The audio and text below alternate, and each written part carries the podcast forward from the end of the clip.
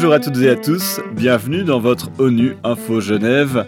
Alexandre Carrette pour vous présenter votre journal d'information sur l'actualité de la semaine au sein de la Genève internationale. Dans cette édition, la livraison des premières fournitures médicales au Tigré en Éthiopie par l'OMS, la campagne du Fonds des Nations Unies pour la population sur les mariages d'enfants à l'occasion de la Saint-Valentin, le prix Paul Reuter remis par le Comité international de la Croix-Rouge, et retour sur la journée mondiale de la radio avec Caroline Vuillemin, directrice générale de la Fondation Hirondelle. Le 14 février, les amoureux ont célébré la Saint-Valentin dans de nombreuses régions du monde, l'occasion pour le Fonds des Nations Unies pour la population d'attirer l'attention sur le phénomène du mariage précoce, un phénomène qui touche plus de 650 millions de femmes dans le monde, et si rien n'est fait, plus de 150 millions de filles supplémentaires seront mariées de force avant leurs 18 ans d'ici 2030, comme l'explique Sadvika Chalazani, spécialiste du mariage des enfants pour le FNUAP, au micro d'ONU Info Genève. En fait, les progrès ont été inégaux et le mariage des enfants euh, ne diminue pas assez rapidement, globalement, en raison de la croissance démographique dans les régions où le mariage des enfants est plus répandu, comme l'Afrique de l'Ouest et du Centre. Le taux de déclin est lent et le nombre total de mariages d'enfants euh, devrait augmenter en fait d'ici 2030. Euh, et le Covid-19 a également retardé les efforts et exacerbé les pressions sur les familles, entraînant ainsi une augmentation prévue du, du mariage des enfants. Le conflit continue à faire rage dans la région du Tigré au nord de l'Éthiopie. Malgré tout, il y a quelques petits signes d'espoir. Les premières fournitures médicales de l'Organisation mondiale de la santé ont pu enfin arriver à destination après plus de six mois de blocage, mais le manque de fuel empêche encore sa distribution.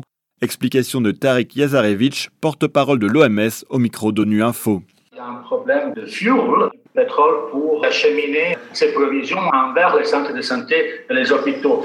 C'est juste que voilà, c'est la première partie. Euh, nous, on a planifié acheminer pendant une semaine avec les vols qui sont organisés par euh, nos collègues de PAM donc, euh, les médicaments, euh, les matériels sanitaires, mais voilà, pour le moment, euh, on attend la possibilité de pouvoir passer ça aux partenaires qui travaillent sur le terrain à Tigré et qui essayent de fournir les services de santé. Comme on l'a bien dit, ce nombre des équipes mobiles qui travaillent pour délivrer les services de santé et de nutrition a fortement diminué depuis des mois à cause des problèmes d'accès et de l'insécurité.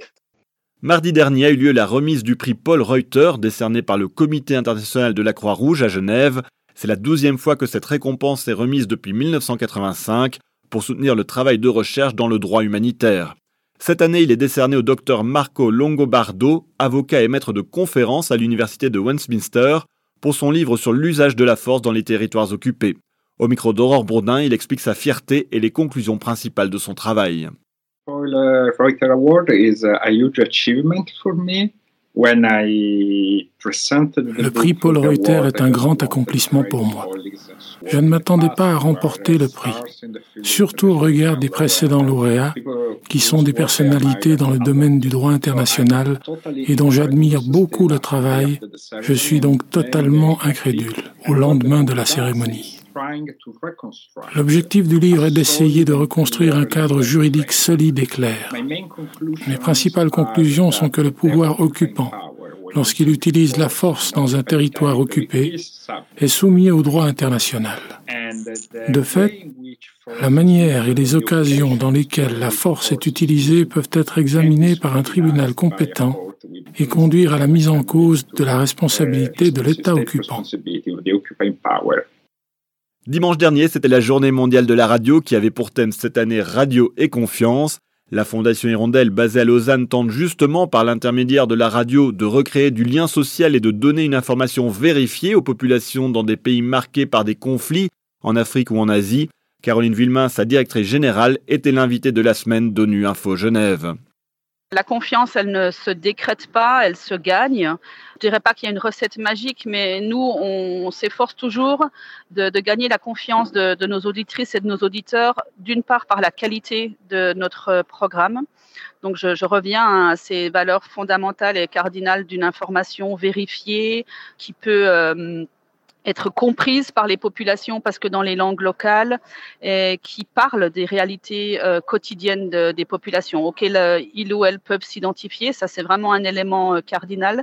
Et aussi le fait que hum, ce sont toujours les journalistes du pays et les, hum, les, experts du pays qui s'expriment. Donc, il n'y a pas de voix étrangère ou de, correspondants étrangers à, l'antenne. Et ça, je pense que cette, proximité, elle, encourage aussi la confiance. Et c'est la fin de cette édition. À la réalisation, il y avait François Soubiguer, Aurore Bourdin à la préparation. L'actualité des Nations Unies continue sur notre site web ungeneva.org et sur notre compte Twitter en français ONU Genève. À très bientôt.